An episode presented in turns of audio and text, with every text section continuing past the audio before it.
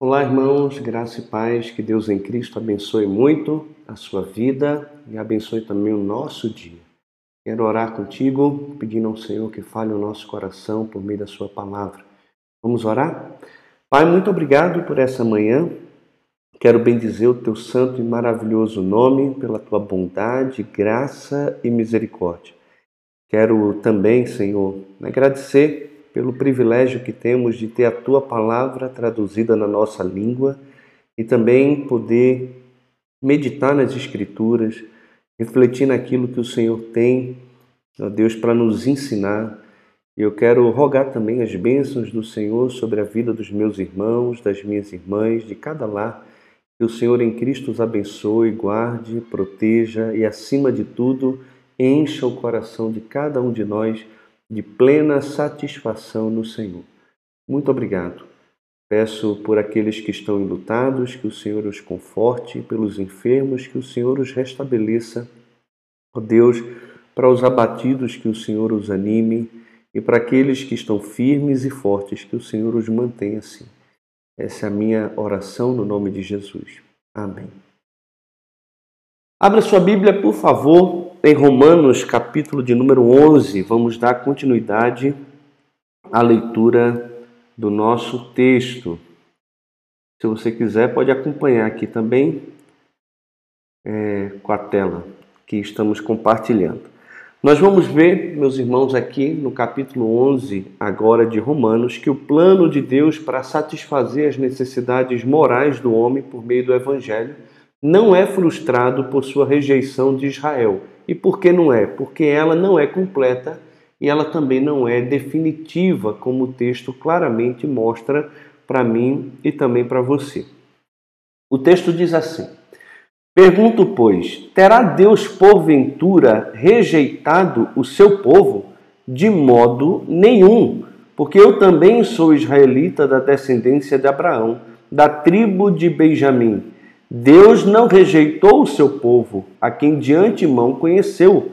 Ou não sabeis o que a Escritura, que a Escritura refere a respeito de Elias, como insta perante Deus contra Israel, dizendo: Senhor, mataram os teus profetas, arrasaram os teus altares, e só eu fiquei, e procuram tirar minha vida. Que lhe disse, porém, a resposta divina? Reservei para mim sete mil homens que não dobraram os joelhos diante de Baal. Assim, pois, também agora, no tempo de hoje, sobrevive um remanescente segundo a eleição da graça. E se é pela graça, já não é pelas obras. Do contrário, a graça já não é graça. Que diremos, pois? O que Israel busca, isso não conseguiu, mas a eleição o alcançou. E os mais foram endurecidos, como está escrito Deus lhes deu um espírito de entorpecimento, olhos para não ver e ouvidos para não ouvir até o dia de hoje. E diz a Davi: Torne-se-lhes a mesa em laço e a armadilha em tropeço e punição. Escureçam-se-lhes os olhos para que não vejam e fiquem para sempre encurvadas as suas costas. Vamos lá. Porventura terá Deus rejeitado o seu povo quem é esse povo? Meus irmãos, a gente tem que voltar para Romanos capítulo 9, está tudo dentro do contexto. Paulo vem falando sobre os seus compatriotas, os israelitas segundo a carne, da qual veio o culto, as alianças, o pacto, é, os mandamentos, o próprio Cristo, deles são os patriarcas. Esse é o povo que Deus levantou. Esse é o povo que Deus havia demonstrado misericórdia quando endureceu o coração de Faraó e preparou uma nação para ele, uma nação que deveria glorificar o seu nome. Então ele demonstra juízo em Faraó e também aos deuses do Egito e ao mesmo tempo demonstra misericórdia para com os judeus para com os hebreus.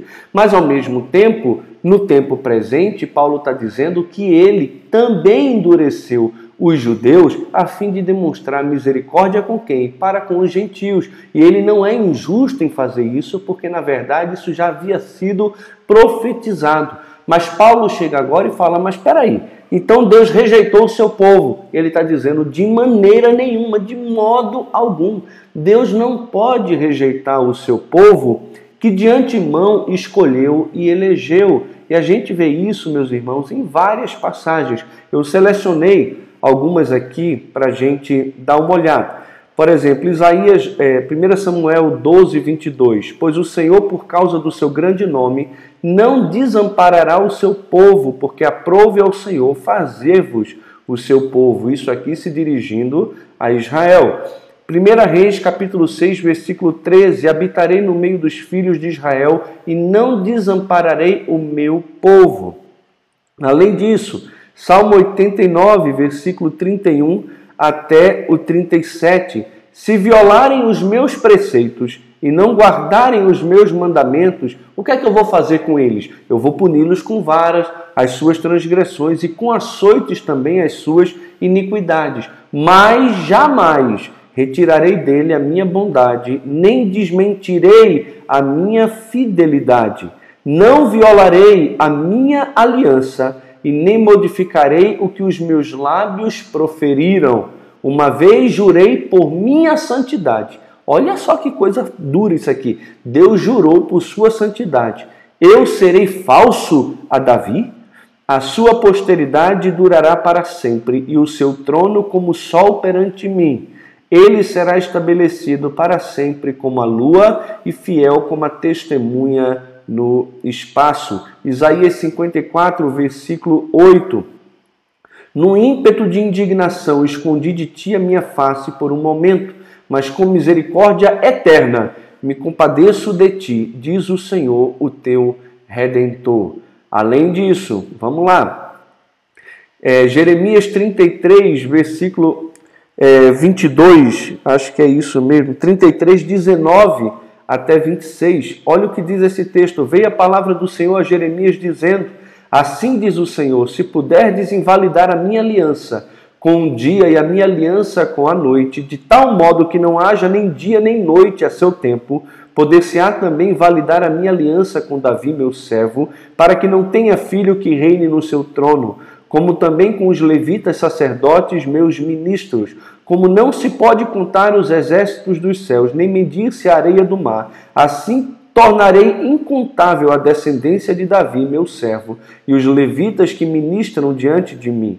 Veio ainda a palavra do Senhor a Jeremias, dizendo: Não atentas para o que diz este povo. As suas famílias que o Senhor elegeu agora as rejeitou. Assim desprezam a meu povo, que a seus olhos já não é povo. Assim diz o Senhor: se a minha aliança com o dia e com a noite não permanecer, e eu não mantiver as leis fixas dos céus e da terra, também rejeitarei a descendência de Jacó e de Davi, meu servo, de modo que não tome a sua descendência quem domine sobre a descendência de Abraão, Isaque e Jacó, porque lhes restaurarei a sorte e deles me apiedarei.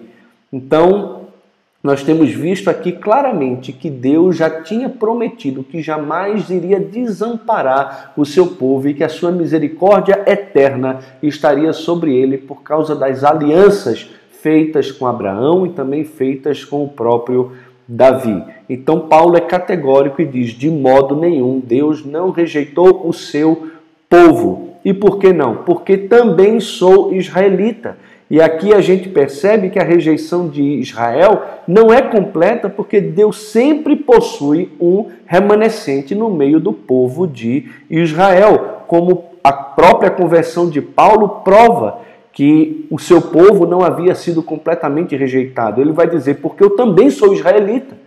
Israelita aqui não é como alguns querem dizer, israelitas por fé, que alguns dizem que quando a gente crê em Cristo eu me torno israelita ou eu me torno judeu. Na verdade, eu não sou judeu, eu não sou israelita, eu sou um gentil que crê em Cristo e me tornei igreja. Mas no meio da igreja existe alguns que também são israelitas, que são da descendência física de Abraão e são filhos da fé em Abraão, são verdadeiros israelitas, que não apenas nasceram da carne de Abraão, da descendência física de Abraão, mas também são da descendência espiritual de Abraão, da tribo de Benjamim. Deus não rejeitou o seu povo, a quem de antemão conheceu. Ou não sabeis o que a Escritura se refere a respeito de Elias, como insta perante Deus contra Israel, dizendo: Senhor, mataram teus profetas, arrasaram teus altares, e só eu fiquei, e procuram tirar minha vida. Que lhe disse, porém, a resposta divina: reservei para mim, Deus fez isso de forma ativa, intencional,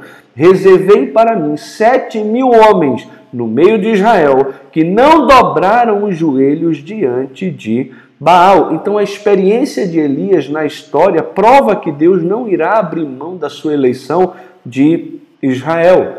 E a existência também de um remanescente nos dias de Paulo comprova a verdade profética do endurecimento parcial de Israel e não completo. Assim, pois, também agora, no tempo de hoje, que ele está escrevendo, sobrevive um remanescente no meio dos judeus, existe remanescente segundo a eleição da graça. Não é por causa das obras, porque obra e graça são mutuamente incompatíveis. Né? Ou é graça ou é obra. E Paulo está dizendo que pela eleição da graça, Deus preservou para si também, no tempo de hoje presente, em que Paulo estava escrevendo, um remanescente judeu que também crê em Cristo. Que diremos, pois, o que Israel busca não conseguiu, mas a eleição o alcançou, o alcançou com graça, os quais os mais foram endurecidos, como está escrito. Deus deu espírito de entorpecimento. E quais são esses mais? Esses mais aqui são a própria nação de Israel, é o próprio Israel étnico, segundo a carne, que teve um coração endurecido. E quem fez isso, irmãos? O próprio Deus fez isso. Deus lhes deu espírito de entorpecimento, olhos para não ver, ouvidos para não ouvir, até o dia de hoje. E até o dia de hoje, hoje também. Não só hoje na época de Paulo, mas hoje, hoje também.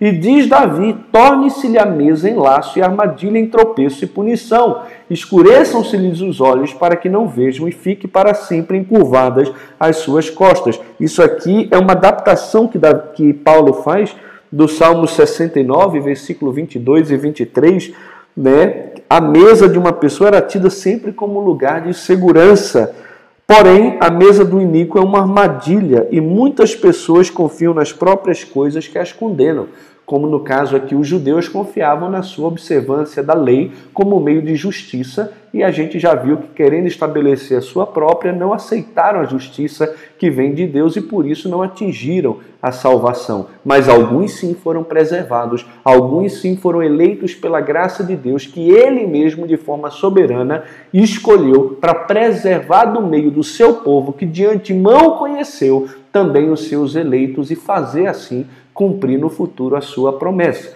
Vamos continuar. Pergunto, pois, porventura tropeçaram para que caíssem?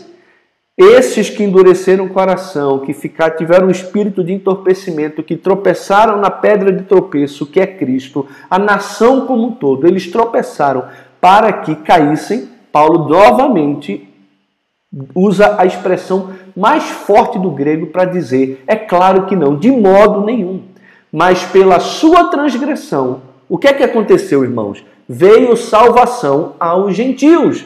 E para quê? Para pô-los em ciúme. Lembra o que a gente já leu no capítulo 9 e 10, que Deus suscitaria um povo que não era povo e chamaria amada que não era amada para pôr em ciúme o seu povo. Pois é, é isso que Paulo está dizendo aqui. Deus entorpeceu a nação para que não pudesse reconhecer em Jesus o Cristo. E por que ele fez isso? Para que a salvação viesse aos gentios e isso colocasse eles em ciúme.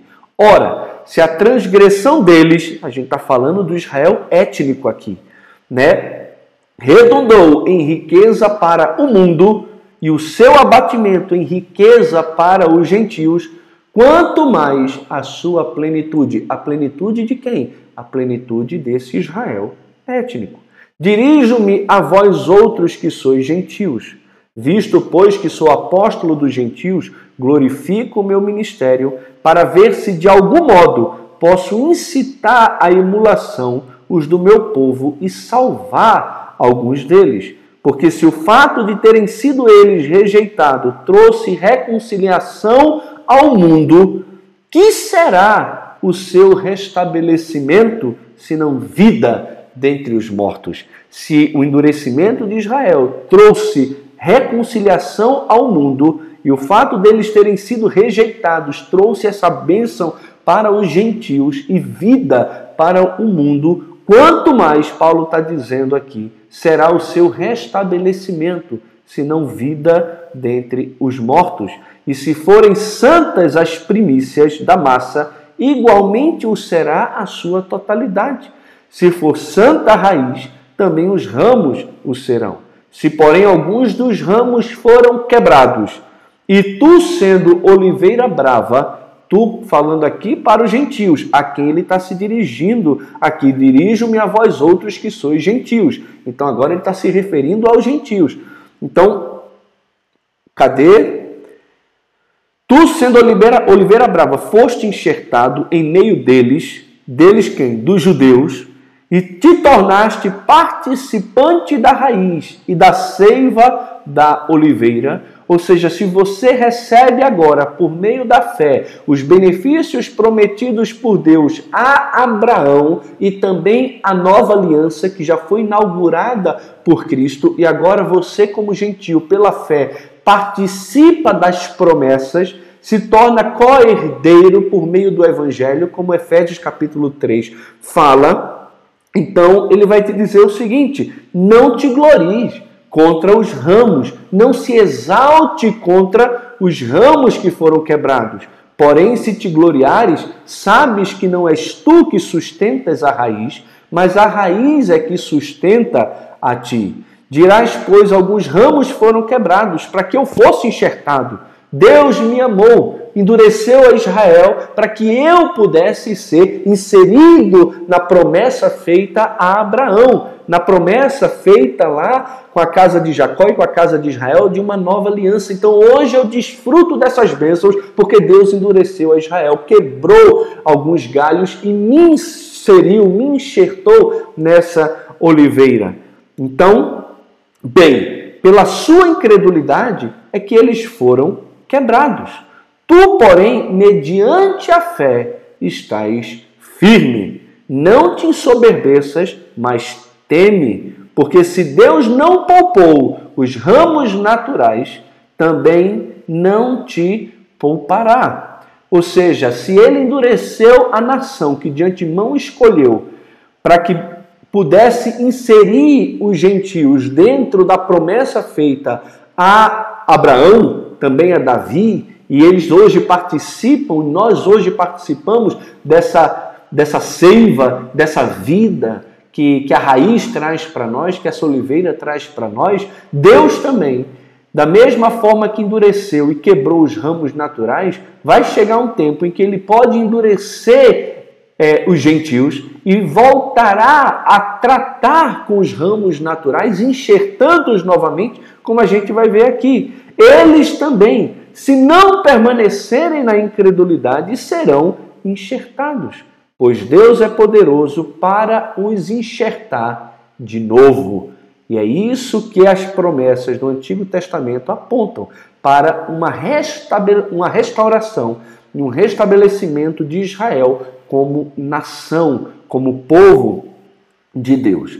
Pois se foste cortado daqui por natureza era oliveira brava, e contra a natureza enxertado em boa oliveira, quanto mais não serão enxertados na sua própria oliveira aqueles que são ramos naturais? Então, meus irmãos, o que a gente vê aqui do versículo 11 até o versículo 24, que a rejeição de Israel não é completa, porque Deus irá utilizar esse período de bênção para os gentios para levar Israel à inveja espiritual de modo a tornar-se uma vez mais o canal de bênção de Deus para o próprio mundo. Aqui nós temos a explicação. O propósito divino ao rejeitar Israel foi estender a sua misericórdia ao mundo inteiro para trazer Israel de volta a uma bênção ainda maior. É o que a gente viu no versículo 11 até o versículo de número 16. O versículo 17 até o versículo 24 mostra que o orgulho dos gentios por sua posição privilegiada no presente irá sujeitá-los ao final à mesma disciplina que Israel acabou recebendo por causa de soberba. Né? Além disso, o versículo 22 a 24 diz que o perfeito equilíbrio divino entre bondade e severidade pode tanto derrubar como também soerguer de acordo com a reação do homem. E qual é a expectativa? A expectativa aqui, né, de acordo com Paulo, é a seguinte: porque não quero, irmãos, que ignoreis este mistério, para que não sejais presumidos em vós mesmos, que veio endurecimento em parte a Israel, até que haja entrado a plenitude dos gentios. Então veja só, existem gentios que estão entrando, tá bom? E eles continuam sendo gentios. Então houve endurecimento em parte a Israel para que pudesse os gentios entrar e ser abençoado com a bênção prometida a Abraão, de que nele todas as nações da terra seriam abençoados. Então veio o endurecimento em parte a Israel, mas até quando esse endurecimento? Paulo diz aqui: até que haja entrado a plenitude, o pleroma, a medida exata dos gentios. Deus tem os seus eleitos, não só dentre o povo de Israel, mas também dentre os gentios. E quando entrar a plenitude dos gentios, o número de gentios que Deus tem escolhido se completarem, então e assim todo o Israel. E o Israel aqui não é o Israel, como alguns querem colocar, é, como se fossem aqueles da fé. Porque em nenhum momento Paulo está chamando o gentil aqui de Israel. Ele usa no capítulo 9, capítulo 10 e capítulo 11 Israel como nação, Israel como povo, Israel como descendência física de Abraão e não Israel como se fosse aqueles da fé. Não, de jeito nenhum. É Israel étnico. E assim todo Israel será salvo como está escrito.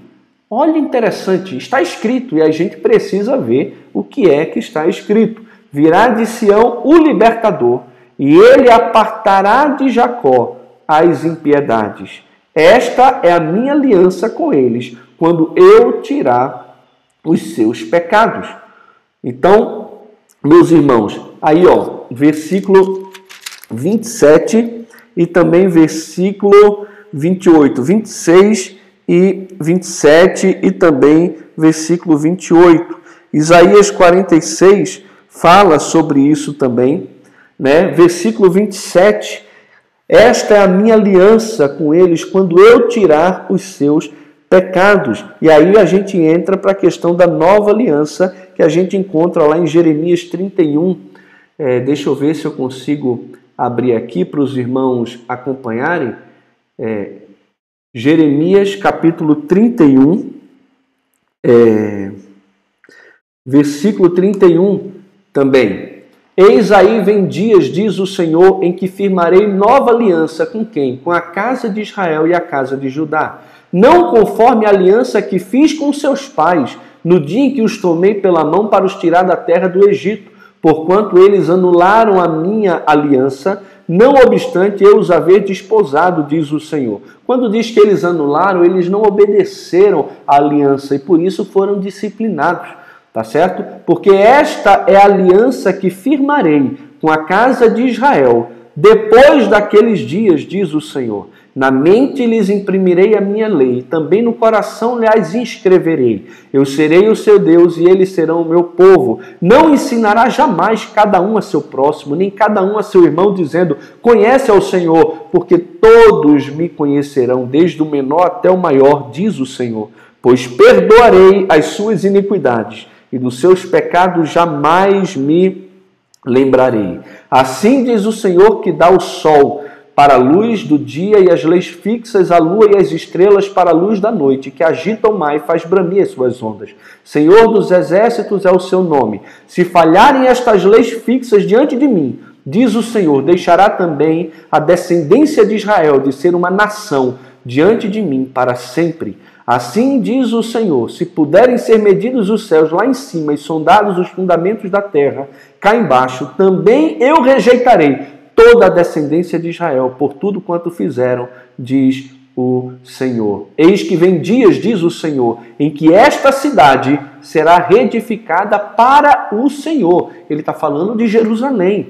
Desde a torre de Hananel até a porta da esquina, o cordel de estender-se-á para diante, ao outeiro de Gareb virá-se-á para Goa todo o vale dos cadáveres e da cinza e todos os campos até o ribeiro de Cedron, até a esquina da porta dos cavalos para o oriente serão consagrados ao Senhor. Esta Jerusalém jamais será desarraigada ou destruída. Meus irmãos, isso aqui é exatamente o que Paulo está se referindo aqui. É essa aliança que Deus vai fazer com a casa de Israel e com a casa de Judá e vai salvar todo o Israel, conforme foi prometido pelos profetas no Antigo Testamento. Então, continuando aqui, quanto ao Evangelho, são eles inimigos. Eles quem são os inimigos? Os Israel. Está vendo que ele está falando de um Israel étnico e não de um Israel espiritual? Porque o Israel espiritual não pode ser inimigo da igreja. É o Israel étnico. Quanto ao evangelho, são eles inimigos por vossa causa. Quanto, porém, à eleição, eles são amados por causa de quem? Dos patriarcas. Porque os dons e a vocação de Deus são irrevogáveis. Meus irmãos, que coisa fantástica fantástica, porque se o amor leal de Deus para com a nação de Israel não mudou com base na sua aliança e com base na sua eleição, louvado seja Deus por isso, porque eu também e você temos a segurança que, apesar das nossas muitas transgressões e dos nossos pecados, não seremos também desarraigados, não seremos também abandonados, porque Deus nos escolheu e a nossa justiça está em Cristo e não nas nossas obras. Está garantida pela eleição incondicional e soberana do Senhor. Se Israel pode ser rejeitado por causa da quebra do mandamento, então eu e você também não temos segurança nenhuma de salvação, uma vez que, mesmo estando em Cristo, ainda cometemos alguns pecados.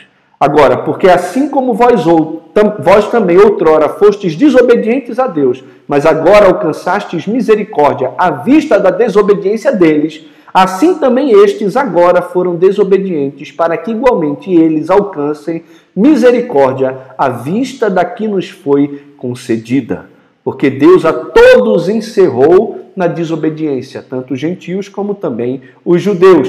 Com que finalidade? A fim de usar de misericórdia para com todos. Se antes endureceu o Faraó para demonstrar misericórdia com a nação de Israel, se antes e agora endureceu Israel para mostrar misericórdia para com os gentios. Ele voltará a demonstrar misericórdia com a nação de Israel e cumprirá fielmente e cabalmente a sua palavra e também as suas alianças. E assim ele demonstrará misericórdia para com todos. E diante de tudo isso, Paulo não poderia terminar de outra forma senão com um hino de louvor ao Senhor. Ó profundidade da riqueza, tanto da sabedoria como do conhecimento de Deus. Quão insondáveis são os teus juízos, quão inescrutáveis os seus caminhos. Quem, pois, conheceu a mente do Senhor, ou quem foi o seu conselheiro, ou quem primeiro deu a ele para que lhe venha a ser restituído? Porque dele, por meio dele, para ele são todas as coisas. A ele, pois, a glória eternamente. Amém. É isso aí. E semana que vem a gente começa então é, o capítulo 12, que aí entra na questão mais prática, ética, moral, a resposta dos homens de fé ao ato maravilhoso e gracioso de Deus em nos salvar por meio de Jesus Cristo. Então é isso, meus irmãos, que Deus em Cristo nos abençoe ricamente. Muito bom estar com vocês aqui de novo. Que Deus em Cristo é, nos abençoe para sua honra, glória e louvor. Um excelente dia para todos vocês. Fiquem na paz.